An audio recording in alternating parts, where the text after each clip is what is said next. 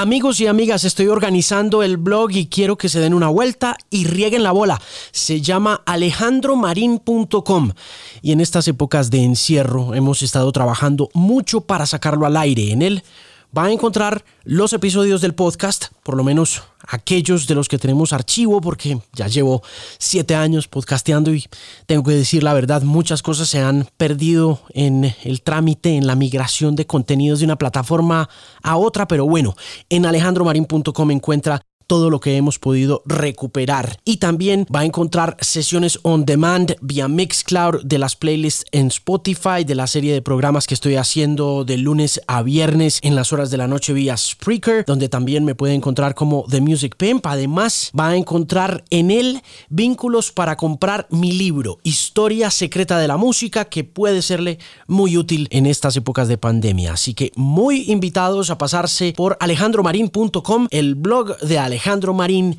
al aire ya. Ahora sí, Arranquemos. Alejandro Marín analiza el estado de la música, la tecnología, la radio y la vida en la era de la Internet. Este es el Bilingual Podcast. Mis queridos bilingües, este episodio es con uno de los actores más importantes de la televisión colombiana. Enrique Carriazo, a él usted lo conoce por papeles como el congresista en y también como el patriarca de los reyes, una serie que en mi opinión fue la que lo llevó a la fama, la que lo puso en los ojos y en boca de todos los colombianos. No es fácil conversar con Carriazo, pero en esta ocasión se logró porque ha protagonizado Libertador, una serie que se transmitió por el Canal 13 con quienes hago este podcast en televisión y que se emite todos los lunes a las 10 de la noche. Recuerde que en alejandromarin.com encuentra siempre el archivo del canal de YouTube de Canal 13 donde podrá ver el programa en caso de que no lo quiera descargar o no lo quiera oír, pero ahí están las dos opciones en el blog. Y cuando digo que no es fácil hablar con él, no me refiero solo a su reticencia a las entrevistas, sino que con esa reticencia natural viene una resistencia a hablar sobre su vida personal. Y por eso se hizo fascinante y en ocasiones, no voy a decir mentiras, difícil la conversación. Así que conversamos un rato sobre este nuevo papel para Canal 13, hablamos sobre sus pasiones, hablamos sobre el tema de la colombianidad en los papeles que siempre ejecuta, hablamos sobre el amor que la gente siente por él, de sus deseos, de sus frustraciones, del ejercicio de actuar como tal, de su deseo de ser originalmente escritor y en términos generales pues es indiscutible que se toma muy en serio este tema de la actuación mucho más allá de la prensa, de la promoción, de las entrevistas, de las conversaciones con periodistas medio entrometidos como yo. Así es que lo invito, la invito muy especialmente a que disfrute este episodio número 173 del Bilingual Podcast, el podcast en Canal 13 con el primerísimo primer actor, Enrique Carriazo.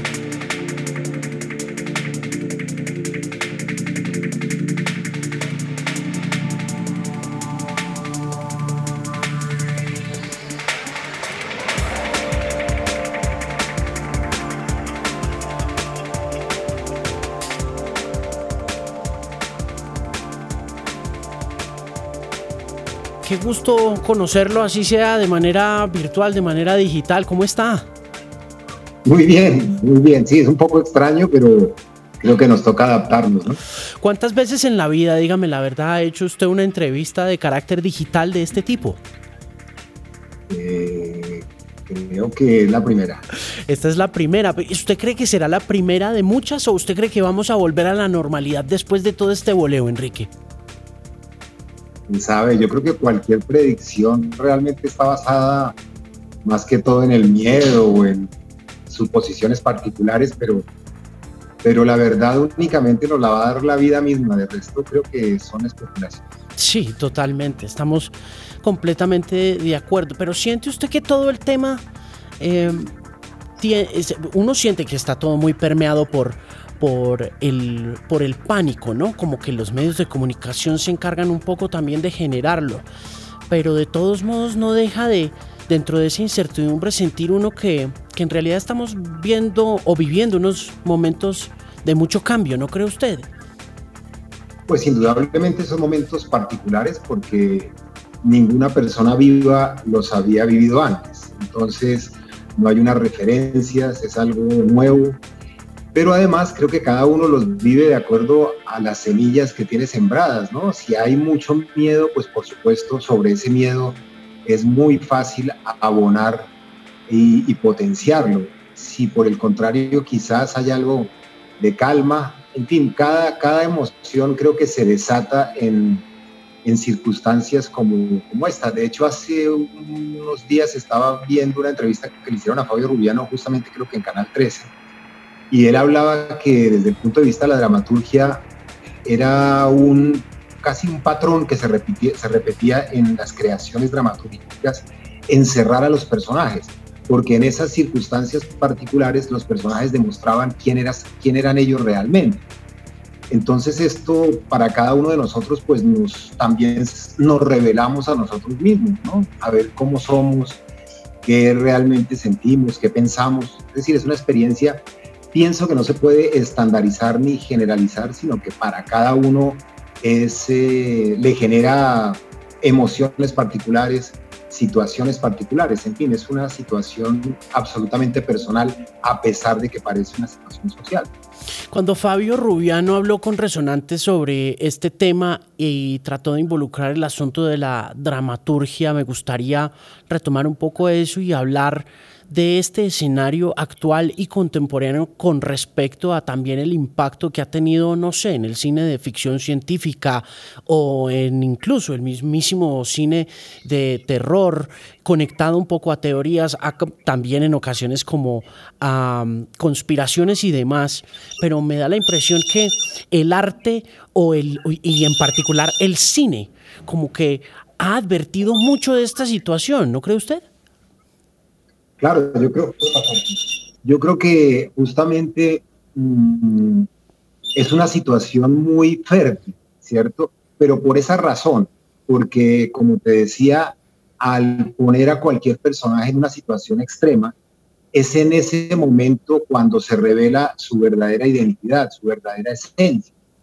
Eh, es más que todo tiene que ver con eso, es, es decir, es encontrar una situación que impulse a revelar quién es cada persona. Eso es lo que, en lo que la dramaturgia, digamos, ha utilizado esta, este tipo de situaciones. ¿no? Son situaciones que detonan, que disparan, son como, digamos, gatillos que revelan la esencia de los personajes. Y una de ellas es el encierro, una de ellas es obligar a que personas convivan y que no puedan salir, que no puedan huir de esa situación y eso hace que eh, vaya en contra del discurso que cada persona tiene sobre lo que debe ser. Digamos que si a todos nos preguntan cómo debemos comportarnos, todos tenemos una especie de discurso políticamente correcto, donde casi todos quedamos muy bien parados y obviamente todos sabemos qué decir.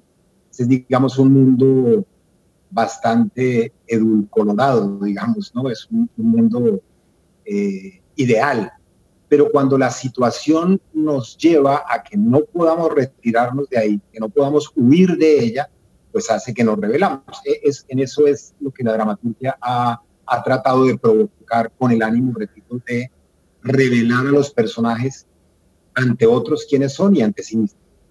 Y en ese orden de ideas, usted como actor, ¿dónde cree usted que están esos gatillos, sobre todo para para los televidentes en Colombia, con toda su experiencia, con todo el tiempo que ha estado usted al frente de los televidentes colombianos y habiendo abordado una serie de personajes tan importantes para la televisión colombiana, ¿cuáles cree usted que son los gatillos puntuales de ese televidente colombiano? ¿Cuál es idiosincráticamente ese, ese punto de partida o ese punto de, de ebullición o de explosión, de, sobre todo de la teleaudiencia? ¿Usted cómo la lee hoy en día?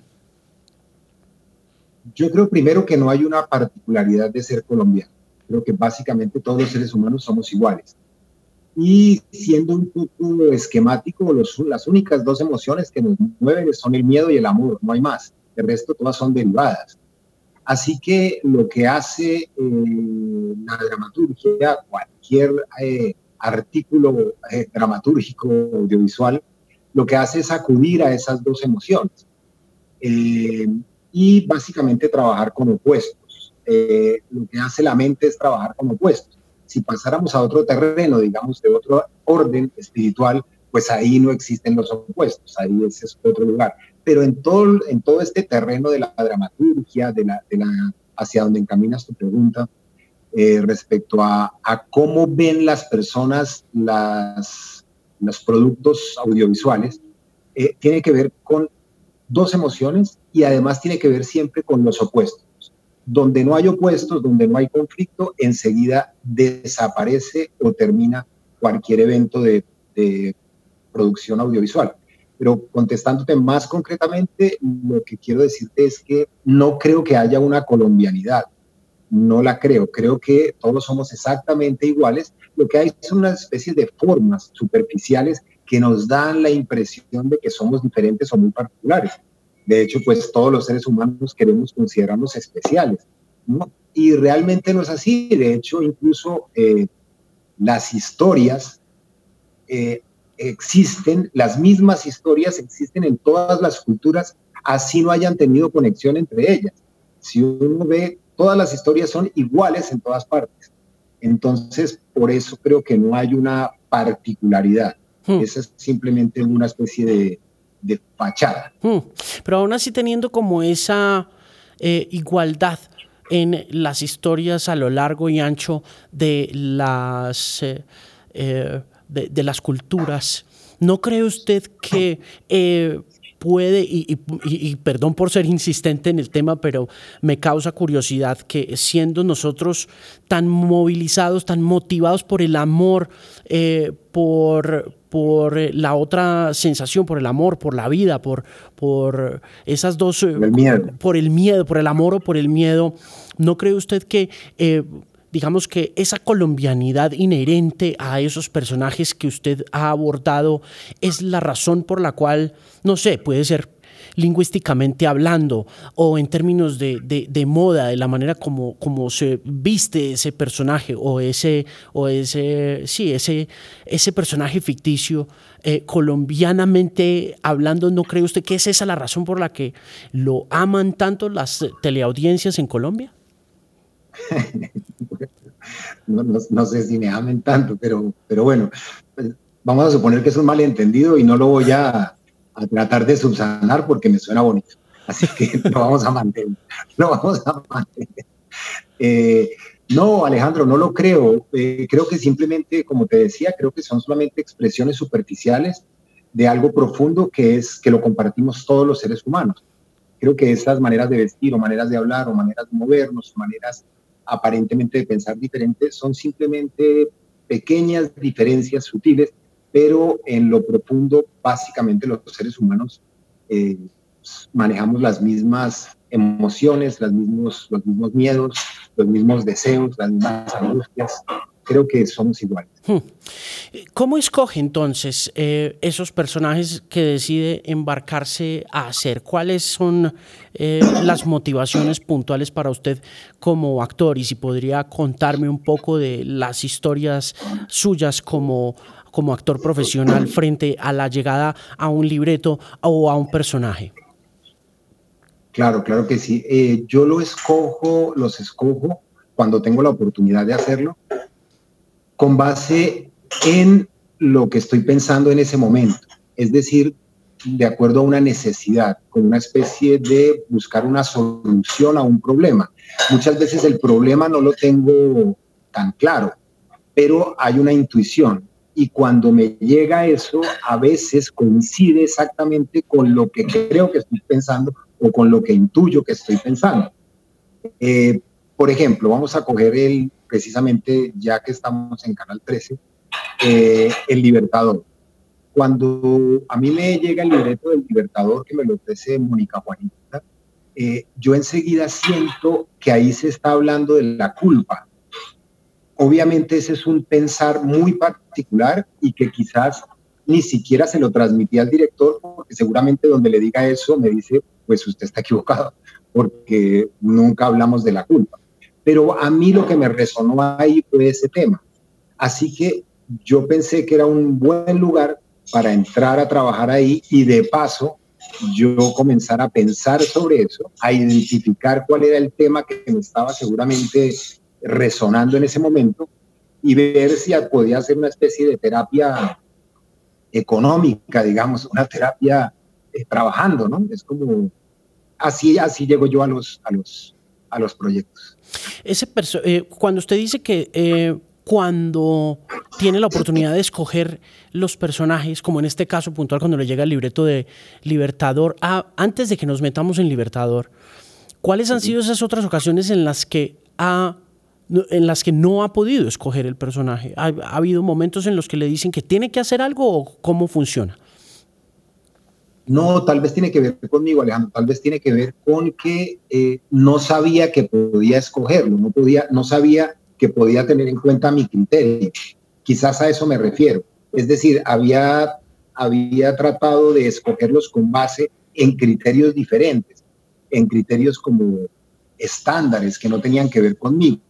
Cuando digo que ahora tengo la oportunidad es simplemente porque al primero que escucho es a mí mismo y digo en qué está pensando y si algo de eso de lo que está pensando está conectado de alguna forma con lo que expresa o con lo que quiere expresar ese libreto. A, eso me refiero. No sé si muy, sí, claro. Sí, sí, sí, le entiendo. Cuando usted habla de la culpa como una de las motivaciones terapéuticas, económicamente hablando, para usted como persona, como actor, y también la conexión que tiene eso con el libreto, con el guion y más adelante con la dirección, sin que sea una...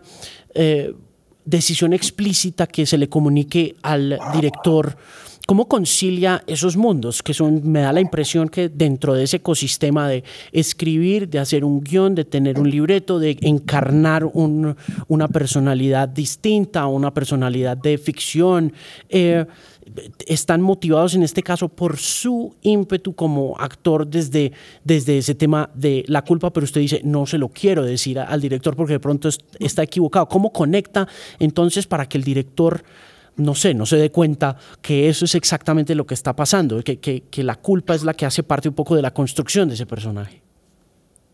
Sí, yo creo que tú acabas de utilizar una expresión que justamente eh, resume la respuesta, que no se dé cuenta, porque creo que ese no darse cuenta tiene que ver con lo inconsciente. Es decir, son, son mecanismos bastante sutiles que por eso son tan difíciles de percibir en uno mismo y también son difíciles de percibir en un libreto. Y de hecho, la idea, cuando considero que uno puede hacer bien el trabajo, es cuando sigue manteniendo esas ideas en el terreno de lo sutil, de lo no percibido, de lo no darse cuenta, de lo inconsciente. Hmm. Así que la conciliación tiene que ver cuando se da en un lugar escondido, digamos, en un, lugar eh, subterráneo, obviamente eh, tiene un inconveniente, que eso es un trabajo, pues, personal, escondido, y en el cual se conecta uno con lo escondido del libreto, con lo escondido del director, por lo tanto es, es muy sutil, ¿no? Es un, digamos, una especie de terreno fantasmagórico, por, decirlo en otros términos no tan espectaculares, sutil, ¿no? Hmm. En el asunto ya explícito de la conmemoración del Bicentenario, digamos que qué tan conectado estaba usted a, toda esa conmemoración previa a la llegada del libreto a sus manos. ¿Qué sabía o qué entendía usted de lo que iba a ser la conmemoración del Bicentenario? Pues mira, yo trato de observar las cosas y de pronto es una justificación para mi ignorancia es a través de lo emocional. Por eso sentía que este libreto eh, enfocaba, digamos, le metía el diente a este tema eh, del bicentenario, pero se lo metía desde el lado de lo emocional. Porque para mí, eso no significa que para todas las personas tenga que ser así, pero, esa es una característica mía. Eh, observo todo desde ese lugar, desde lo emocional. Entonces, mi acercamiento al bicentenario era era muy poco. Y, estaba esperando algo que entrara desde ese lugar emocional para poder encontrarme con las fechas y los datos y los personajes, porque solamente para mí el camino más cómodo para mí es el emocional. El, otro no, lo, no, me, no me manejo bien ¿qué le gusta de este personaje? Que supongo que también hay momentos en los que eh, un actor puede querer mucho a su personaje y puede también odiarlo de la misma manera que se quiere y se odia o se o, se no se entiende mucho con alguien más. Pero en este caso de interiorizar un personaje como estos, ¿qué le gusta de ese personaje? ¿Qué no le gusta de él? Bueno, previamente te tengo que decir que yo no, no tengo la idea de que existan los personajes, ¿cierto? Para mí existen solamente, son como ideas, ideas gruesas que tienen que ver con opuestos, y eso da la impresión de un personaje, da la idea, da la ilusión de un personaje, pero para mí no existen los personajes. Así que eh, la manera de acercarme es si yo entiendo cuál es la idea que se conforma para que unida a su opuesto nos dé la ilusión de personaje. Esa es mi manera de entrar al mundo de la. Hmm. En este y, en, y en este y en, este caso, en este caso concreto, creo que lo que lo armaba, a, lo que daba la ilusión de que este era un personaje, era un hombre que se sentía culpable y que la culpa lo formaba, pero no sabía culpable de qué. Hmm. Entonces vivía, vivía cazando, cazando información para saber si se tenía que ser culpable o no. Y de esa misma manera, ese era su enfoque sobre las otras personas, sobre las otras situaciones, la culpa. Entonces creo que era muy fértil el hecho de que fuera un investigador, porque el investigador necesariamente eh, se define y se conforma en la medida en que está buscando un culpable. ¿No? Está buscando pruebas para saber si esa persona es culpable o no. Así que eso coincidía y lo terminaba de armar muy bien con relación a ese tema de la Esa fertilidad tiene, yo creo que mucha de la responsabilidad del, del éxito del libertador, ¿no? Porque, eh, y siento que el investigador como personaje ficticio, eh, pero que va transformándose a través de la destreza o de la habilidad de un actor, es algo que no hemos explorado mucho en Colombia, ¿sabes? Siento que tenemos como a los Sherlock Holmes, tenemos como a los Auguste Dupin de la literatura, eh, ¿no? Hay, hay, personajes tan fabulosos, también parte de la ficción, pero que uno siente como tan reales y siento que en Colombia como que no le hemos eh, metido mucho el diente a esa idea, como del suspenso, de la investigación, del investigador privado y de esas cosas. Puede ser, puede ser, porque, por ejemplo, una serie como esta de Libertador a mí particularmente me fascina, ¿no? Creo que la destreza de los escritores, de Jack LeMond, de Danny Welter, de Felipe Gil, y obviamente la idea nace de Iván Gaona y la dirección de él, creo que tiene una destreza infinita para, eh, para enfrentar este tema del suspenso, la culpa y la investigación. Y yo estoy de acuerdo contigo en que en que aquí, curiosamente, pero debe haber alguna razón por la que no nos hemos, eh, no hemos podido aprovechar eso que de verdad, indudablemente, pues Colombia sería un, escenario muy fértil para, pero a lo mejor precisamente esa es la razón, que es tan fértil que quizás no nos permite como alejarnos demasiado, ¿no? Tal vez nos asusta, es un terreno muy oscuro, quizás, muy denso, tal vez nos, nos en primera instancia quisiéramos como que ni siquiera nos lo acercara, ¿no? Esa es, la, esa es una, igual es una hipótesis que sale aquí seguramente sin ninguna base, sino a partir de solamente de la intuición, de pensarlo por lo que, que Claro, y en ese mismo sentido usted hace eh, personajes eh, en, que en ocasiones están muy cargados de, humor, que sí es algo que eh, contrasta un poco con esa realidad de Colombia y con quizá el temor que tenemos acercarnos a esa densidad que puede presentarnos en la ficción un personaje como un investigador en Libertador. Usted ha manejado y ha navegado por ese mundo del humor muchísimo, ¿no? Claro, yo creo que por lo menos desde mi punto de vista esa es la razón, ¿no?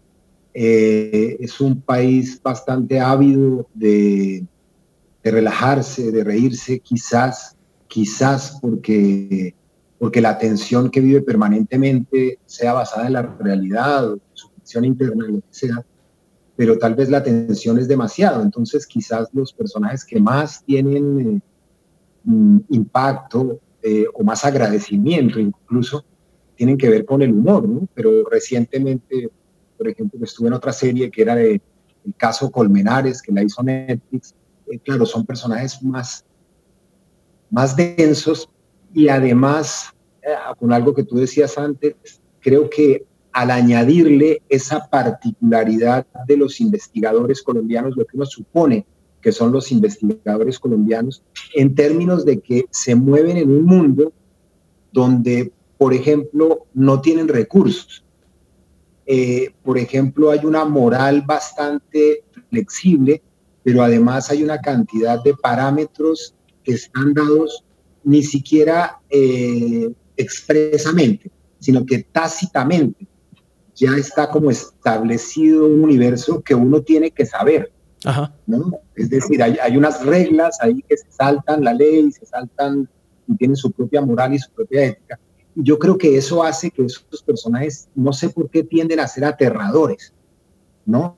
Porque es que su moral es tremendamente flexible y asimismo su, sus, sus parámetros eh, tácitos son, son tremendamente inflexibles, mm. ¿no? Son, no hay nada que los mueva, no está la compasión, no hay nada, eso, hay una rigidez, una especie de, dureza eh, muy, muy aterradora. Yo no sé si esa sea la razón que, que explica lo que tú dices, ¿no? Que quizás por eso no hemos explorado, explorado tanto ese, ese lugar, ¿no? Pero definitivamente para mí sí sé que es muy fértil y como te hablo de esos dos casos nomás, lo del el caso Colmenares que dice ese fiscal y este libertador, uno ya siente que hay una, una, un campo, como te decía, muy, muy fértil y muy, muy divertido en el sentido de que uno puede acercarse a, a,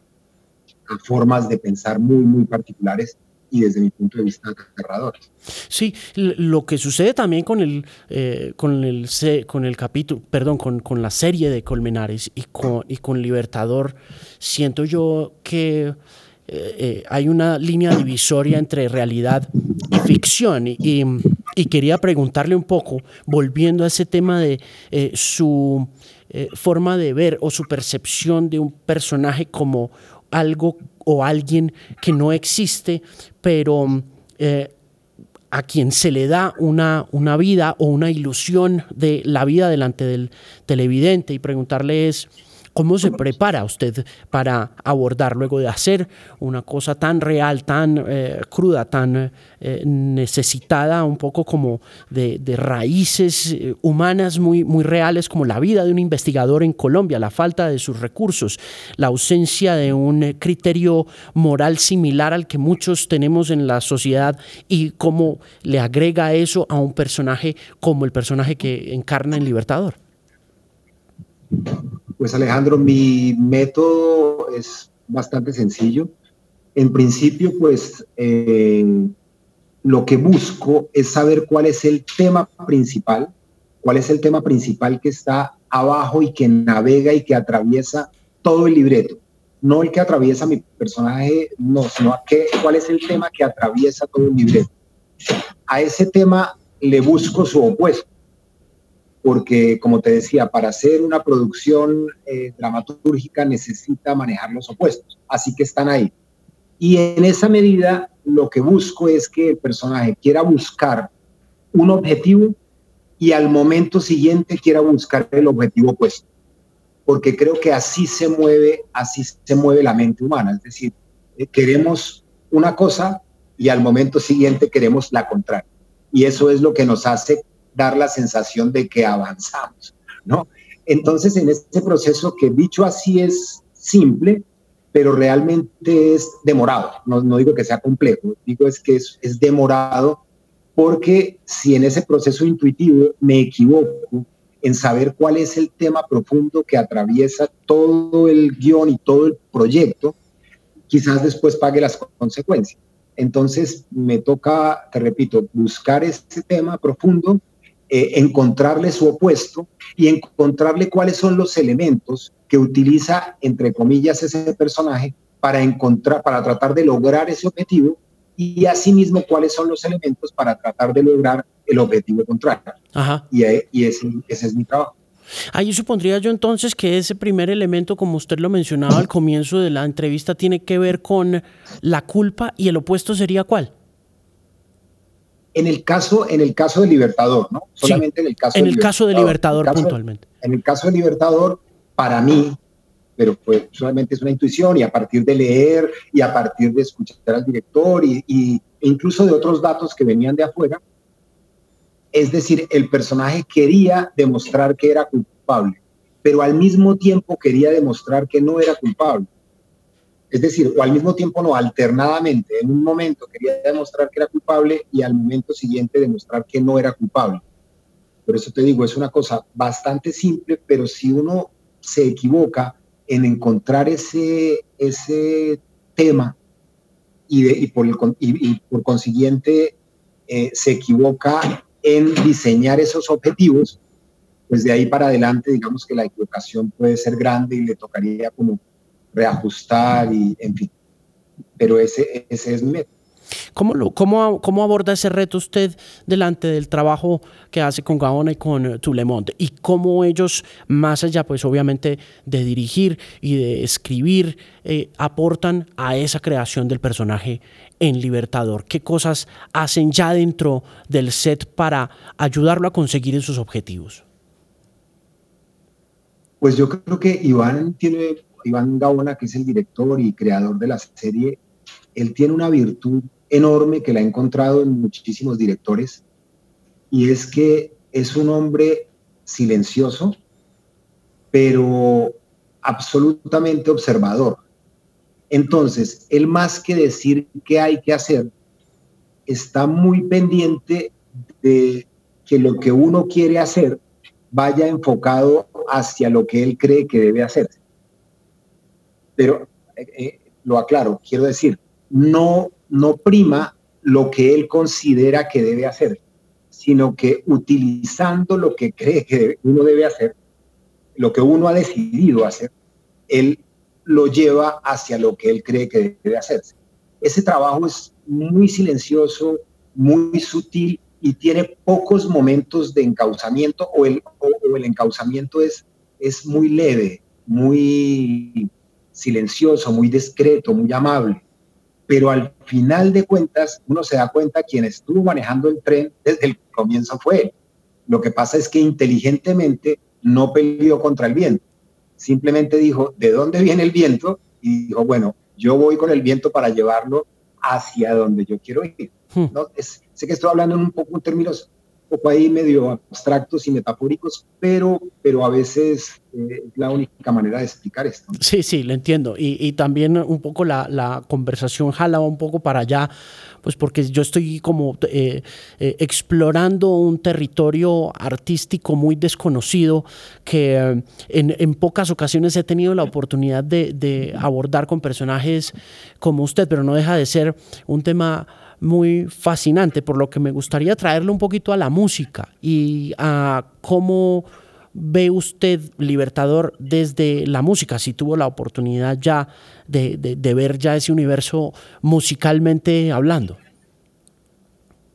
Pues Alejandro, bueno, primero te hablo de mi relación con la música. Yo tengo como una especie de, bueno, de característica y es que admiro toda la música, ¿me entiendes? Es decir, cuando veo a alguien haciendo música, de hecho, eh, no sé cómo lo hace.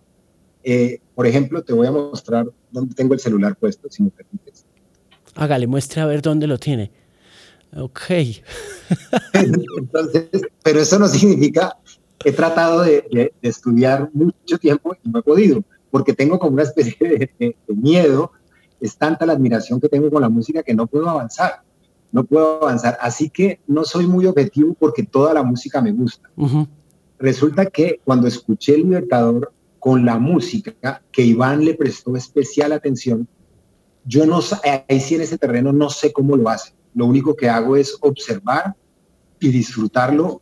Y si alguien me pregunta algo sobre eso, me siento como un niño que dice, si soy honesto, no tengo ni idea no tengo la menor idea, solamente me produce admiración y aún más, la admiración eh, resultante del hecho de que ellos combinan dos elementos, la música y la narración. ¿Y cómo logran que es de esto que te estaba hablando, cómo logran que eso sutil sea expresado a través de la combinación entre música y escenas? Eso no sé cómo lo hacen, la verdad, solo suscitan mi eh, admiración. No, no, si soy honesto, no tengo otras palabras. Mire, ¿y ese piano hace cuánto lo tiene? ya me da vergüenza hablar de fechas porque lo tengo, lo tengo hace como 10 años. He hecho como tres intentos. Ahora estoy tratando de, de, de, retomar y de aprender, pero soy, no tengo mucha capacidad y, ahí lo hago, lo hago por, pero qué cositas, pero, qué cositas intenta, porque es que usted, al comienzo hablábamos del amor y del miedo como dos motivadores del, de, la vida, del ser humano, para ver televisión, para actuarla, para hacer música. ¿A qué le tiene miedo frente a un piano? Cuénteme. No, yo me guío por lo que la aplicación me dice. No tengo mucho criterio. La aplicación me va llevando y me dice, intente esto, y yo como un niño juicioso lo intento. Ok. Y, pues, y, obviamente no, no puedo seguir el ritmo de la aplicación, siempre voy atrasado, entonces pues ahí apago la aplicación y cuando vuelva a poner impulso, pues la Porque eso también requiere un poquito como de práctica, al igual que las bicicletas, ¿no? O sea, un poco... Eh, es como montar bicicleta o como actuar, ¿no? Eso requiere como de tiempito, tiempito, tiempito. Yo creo, yo creo, sí. Sí, le, le, dedica algo de tiempo o es simplemente parte de un ejercicio como de relajación o de... O de... No, le, dedico, pero no es, eh, digamos que no, tengo una rigurosidad. A veces cojo ánimo y entonces le dedico ahí 20 minuticos, pero ya cuando veo que está sonando tan mal, pues ya me, me angustio y me quito. Y después otra vez retomo es, es, es, decir, es algo de lo que no me siento orgulloso. Por eso quisiera que esto fuera un paréntesis en esta entrevista. No, relajado, relajado. Lo, es, lo es. Podemos, podemos cerrar el paréntesis aquí sin antes preguntarle, pues, ¿qué, qué oye? ¿Qué, ¿Qué, escucha? Sé que le, me acaba de decir que le gusta todo tipo de música, pero tiene que haber alguna cosa como que haga parte de, de, su corazón musical. Eh, no, Alejandro, depende. Quiero decir, eh, es como lo que aparezca, no tengo unas, no tengo así como, no escucho demasiada música, lo que te quería decir era que cuando veo a alguien ejecutando música, no puedo dejar de admirarlo, independientemente de que tenga el más alto nivel o que sea una persona empírica que en la calle decida tocar para ganar dinero. Cualquiera de ellos me genera absoluta admiración. A eso, a eso me refería. Em, así como supo en algún momento que la música era una admiración, ¿en qué momento supo usted que la actuación era lo suyo, que era lo que usted iba a hacer en la vida? ¿Cuál, ¿Cuándo supo que iba a ser su vocación? Pues te puede parecer un poco extraño, pero eso fue hace como dos años y medio, más o menos. Eh, porque en principio eh, lo que me atraía a mí era ser escritor. Yo quería ser guionista. Ese era mi, mi idea, mi sueño, y entré al Teatro La Candelaria con el ánimo. Realmente yo entré, primero fui a un sitio que se llamaba Taller de Investigación Teatral, y ahí dictaban un taller que se llamaba El autor y el personaje. Eh, yo me sonó como para, para poder aprender, pero resulta que Santiago García, que era el director, falleció recientemente, Santiago García me dijo, que si yo era actor, porque era requisito para, para entrar a ese taller ser actor. Y yo como no tenía más opciones, le mentí y yo le dije que sí, que yo era actor. Entonces ahí entré y tocaba actuar. Entonces parece que les gustó mi actuación y me llamaron al Teatro La Candelaria a hacer un año de prueba. Y ahí estuve un año, pero yo quería seguir escribiendo. Ah, quería, era como un medio para aprender a escribir. Y después, entonces, cuando estaba en la Candelaria me llamaron para televisión y dije, bueno, de pronto entro a televisión y ahí es, aprendo a escribir televisión. Y así poco a poco fue como una especie de, de, mundo doble, ¿no? Porque yo realmente quería ser escritor, pero tampoco lo era. Entonces tampoco podía decir, no, no soy actor, soy escritor, porque no era ni una ni otra. Hmm. Y hace como dos años y medio eh, tres años, precisamente cuando comenzó esto de Colmenares, o, antes con una película que se llamaba Siempre Viva, con otra que se llamaba María la secretaria, dije yo, pero no será que, pues que yo soy actor, ¿por qué no dejo un poco esta idea que tengo de escribir y, me convenzo de que soy actor? Pues por lo menos como un ejercicio, en privado, sin, sin que nadie sepa que yo me creo actor, solo, solo como un, un ejercicio propio. Y a partir de ahí dije, bueno, soy actor. Y curiosamente a partir de ahí pude escribir una obra de teatro con una serie que dice que se llama La Gloria de Lucho. Y ahí escribí una obra de teatro que se llama Cátedra sobre cómo convertirse en un hombre de éxito, que la estuve presentando en Bogotá y en varias ciudades del país. Y es la primera cosa que escribo que tiene difusión. Entonces se dio una paradoja ahí. Esa es un poco una respuesta larga a tu pregunta. Pues es increíble que hace dos años se haya encontrado con, no sé si con la tranquilidad de llamarse actor, de decirse actor, después de haber estado como al frente de personajes, vuelvo y le digo, que han sido tan queridos por, por la televisión colombiana. Puede que usted no, no, no lo sienta de esa manera, pero quienes lo hemos visto durante 15 años, hombre, siempre lo hemos visto, como dicen los mexicanos, como eh, un primerísimo primer actor. Muy bien. Eh, yo creo que, claro, como estos son procesos privados, ¿cierto? Que ahora pues los, los, los publico acá, eh, suenan un poco extraños, pero, pero tú sabes que, que la mente pues tampoco es que sea muy, tenga pensamientos muy usuales, ¿no? Quizás la gente se experimenta a sí misma de otra manera como se ve de afuera, ¿no? Sí. Mire, y mm, sobre la llegada ya a escribir finalmente el libreto, ¿cómo se llama la, la, obra? ¿Cómo ser un hombre de éxito? La obra se llama Cátedra sobre cómo convertirse en un hombre de éxito sobre el personaje de la serie de la Gloria de Lucho. Y ahí, porque durante mucho tiempo usted eh, entendía que no era actor, que no era escritor, que quería ser escritor, pero que no era escritor. Y ahora finalmente, luego de llegar a la conclusión de ser actor, llega también, no sé si a adquirir la fortaleza para sentarse a escribir el libreto y quiero que me cuente un poco qué le tomó, qué necesitó para poder tomar esa decisión, porque escribir es muy difícil, es, complejo y es, un ejercicio muy lindo, pero también eh, que requiere como de un valor, ¿no? Como de un coraje. ¿Cómo, ¿Cómo finalmente llega ahí? Bueno, lo que principalmente necesité fue ayuda. Es decir, me pedí ayuda a una eh, dramaturga, también pedí ayuda a Fabio Rubiano en un momento, eh, pedí ayuda para que me enseñara, por lo menos me ayudaran a, enfrentar esto con, como de la manera que yo la quería hacer, ¿no? Con, dedicación y, para que el resultado por lo menos me diera satisfacción a mí, que así fue. Y también eh, eh, el director que contraté, pues eh, también era que para mí era muy importante que entendiera el teatro eh, desde un punto de vista muy, no solo amable, sino con mucho cuidado y con mucho respeto hacia el espectador.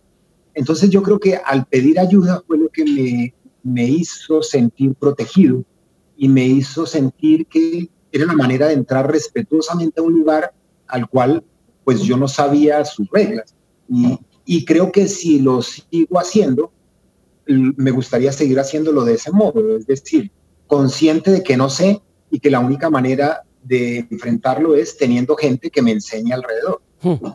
Cuando escribe, ¿hay algún punto de partida? ¿Hay algún personaje que admire o simplemente se sienta a escribir con el apoyo y la ayuda de Rubiano, de esta dramaturga, de otra gente a su alrededor?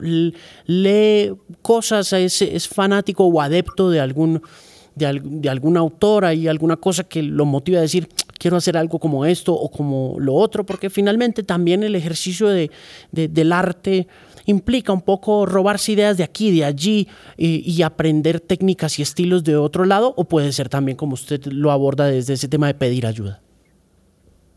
Eh, yo creo que no, de todas esas fuentes, ¿sabes? Por ejemplo, ver películas, eh, leer libros de dramaturgia. Hay, hay, hay, hay, dramaturgos que escriben sobre dramaturgia, pero al tiempo escriben sobre la vida, como un dramaturgo que se llama David Mamet, que es un hombre que como que tiene una capacidad tan grande que logra tocar diferentes temas, no solo los técnicos, sino temas políticos, todo basado en su conocimiento de la dramaturgia. Eh, pero yo creo que las películas, escuchar, me gusta mucho escuchar a los escritores. Hace poquito estaba escuchando, hace unos días, una entrevista que le hizo Marlon Becerra a Mario Mendoza. Y, y me gustaba escuchar a Mario, me parece que los, los escritores tienen una, una manera de hablar muy particular, les gusta oírse hablar a sí mismos y en ese placer como que lo contagian a uno. Entonces hay muchas, muchas fuentes. Sí. ¿Qué recuerda de Santiago García? Pues de Santiago eh, recuerdo, los dos éramos, así lo veo yo, ¿no? Eh, los dos siento que éramos tímidos. Entonces nosotros no tuvimos una relación emocionalmente cercana, pero eso no significa que no fuera una relación fuerte. Yo siento que sin decirnos cosas, yo entré y enseguida entré e hice un personaje importante en una obra que se llamaba En la raya, era sobre crónica de una muerte anunciada, y yo acababa de entrar. Y siento que el hecho de que él me diera ese personaje de una vez era una manera de decirme cosas que no me podía decir de otra manera, ¿no? Y, y, la manera mía de decirle que le estaba agradecido era trabajando intensamente, eh, escuchándolo con atención, siguiendo sus lineamientos. Entonces fue como una, una relación muy silenciosa, pero muy fuerte. Hmm. Con Libertador, em, como ejercicio de televisión pública también, y después de haber estado tanto en el mundo de la televisión privada, siento que Libertador le trae no solo al canal, sino a las regiones para las cuales está transmitiendo eh, la serie o se transmitió la serie, una mm, alternativa y una manera distinta de ver la televisión, una especie también como de conexión entre el drama, eh, la investigación, la historia, la ficción, que no creo que hubiera sucedido antes. Em, siento, siento, que es un tema especial y único para la, para la tele en Colombia. ¿Usted qué cree? ¿Cuál cree usted que es el aporte más grande de Libertador al ejercicio de hacer televisión en Colombia visto desde lo público? Bueno, primero estoy absolutamente de acuerdo contigo como lo describes. Y creo que eh, desde el punto de vista personal, creo que este hecho de que se haya realizado el Libertador eh, tiene que ver, según mi punto de vista, con la idea de que si los aparentemente débiles se unen y pueden respetar su propio criterio sin seguir el criterio estandarizado, sino el criterio propio, eso repentinamente tiene un valor insólito, un valor desmesurado, una, es una experiencia que siento que se convierte en un tesoro. Esa es la razón por la que yo estoy muy orgulloso de haber participado ahí, pero muy orgulloso de que el Canal 13, de que todos los canales que intervinieron ahí y que hicieron posible esto, eh, eh, incluso orgulloso de que ellos se sientan orgullosos, porque creo que es como, como el hermano menor que seguramente nunca se había prestado atención porque precisamente era el hermano menor, y resulta que el hermano menor tenía cosas que decir únicas, con recursos además que se habían eh, visto como con displicencia, porque eran aparentemente menores, porque eran pocos, y resulta que de pronto alguien gira la mirada en la fiesta sobre el hermano menor y el hermano menor resulta que tiene un valor insólito y alumbra la fiesta. Sí. ¿Me entiendes? Esa es la, esa es la sensación que yo tengo con esto. ¿Qué le gustaría que pasara en estos momentos en términos de industria audiovisual en la televisión pública, luego de lograr este punto que yo siento que es un punto de inflexión? ¿Qué le gustaría ver, por ejemplo? Eh, bueno, yo igual no soy muy amigo de, digamos, de pensar como en el futuro en desear cosas, porque a veces siento que lo que pasa es lo que tiene que pasar, ¿no? Pero entonces en esa medida respondo así, porque pienso que una experiencia como el Libertador, a mí me gusta mucho que pase eso. Me gusta mucho que nosotros estemos hablando en parte porque justamente se hizo el Libertador. Así que eso tiene unas consecuencias enormes. Eso me gusta que pase. Ya con lo que pase en el futuro, pues, ya como sabes, pues hablar del futuro, como, como dicen por ahí en las, en las agendas, ¿no? En los libretos, eh, eh, cuéntale a Dios, si quieres que Dios se ría, cuéntale tus planes. Entonces yo creo que por eso prefiero hablar de este presente que me llena a mí de, de orgullo y de emoción de verlo así, siguiendo con la analogía de hermanitos menores unidos y valorados. Bueno, y hablando de todas maneras, no hablemos del futuro, pero entonces hablemos del presente y de lo que está sucediendo en términos de cuarentena, de encierro, de enclaustro y también de como de cambios de hábitos digitales, incluyendo esta misma conversación que se produce de una manera muy digital y usted que ya ha estado en Netflix. ¿Cómo siente usted la televisión colombiana? ¿Está preparada la tele colombiana para dar el brinco hacia el tema digital, hacia el tema en Internet? ¿O vamos a seguir estando? Y no quiero tampoco eh, eh, obligarlo a pensar en el futuro, pero siento que su experiencia puede ayudarnos a esclarecer un poco el mundo visto desde esa industria creativa, de dónde tenemos que estar nosotros en estos momentos o qué cree usted que debemos estar haciendo. Alejandro, mira, yo pienso que responder esa pregunta sería creer en la ilusión de que nosotros sabemos qué es lo que pasa en estas industrias. Creo que nosotros, o por lo menos yo, y conmigo muchos, no sabemos qué es lo que pasa. No sabemos cuáles son los hilos que lo mueven, no sabemos cuáles son los intereses, no sabemos cuáles son las pasiones que hay detrás. Por lo tanto, yo me considero una persona que simplemente puede fluir porque nada de lo que sucede ahí está bajo mi control. Esta, esta, es la respuesta más honesta que te puedo decir. Te aseguro que no es una respuesta ni diplomática ni con ganas de evadir el tema. Sinceramente te lo digo. Siento que no, yo no conozco qué es lo que mueve esa industria. No tengo ni la menor idea. Ni la menor idea. Algunas veces he participado de, de la fiesta, pero no sé quién la organiza, quién la mueve, quién, no, no lo sé, no lo sé. Pues ha sido un gusto conversar con usted, así sea de manera digital. Óigame, le pregunto, ¿dónde lo cogió la, la cuarentena, el aislamiento? Me cogió en Santa Marta. Ok. y, allá está. Estoy aquí en Santa Marta, sí. Estoy aquí en Santa Marta. Eh, es un poco. Lo que pasa es que hace varios meses no tengo casa porque estuve tres meses grabando, primero estuve, antes de eso, estuve tres meses en gira de la obra Cátedra sobre cómo convertirse en hombre de éxito. Eso duró tres meses, así que por toda Colombia. Después, tres meses de Libertador, ¿cierto? Y ahora estuve en México en una serie que se suspendió. Eh, estuve también un mes y medio. Así que llevo como siete meses y medio sin, sin un lugar, ¿no? Mi lugar de base es más o menos Santa Marta, pero, pero algo con Bogotá. Entonces, me cogió aquí y es la primera vez que en estos meses que, que me detengo, porque estaba bastante nómada por ahí, cosa que me fascina, porque me fascinan mucho los hoteles. bueno, ¿qué es lo que más le gusta de los hoteles? Pues que da la impresión de que uno tiene casa nueva todos los días. Y entonces eso, uno siente que eso es de uno y que uno no tiene que, preocuparse de nada, sino que eso es de uno. Y lo atienden como si fuera de uno. Le dicen, Señor, ¿qué necesita? ¿Qué más quiere? Y eso me parece que es una ilusión que, que yo me la creo.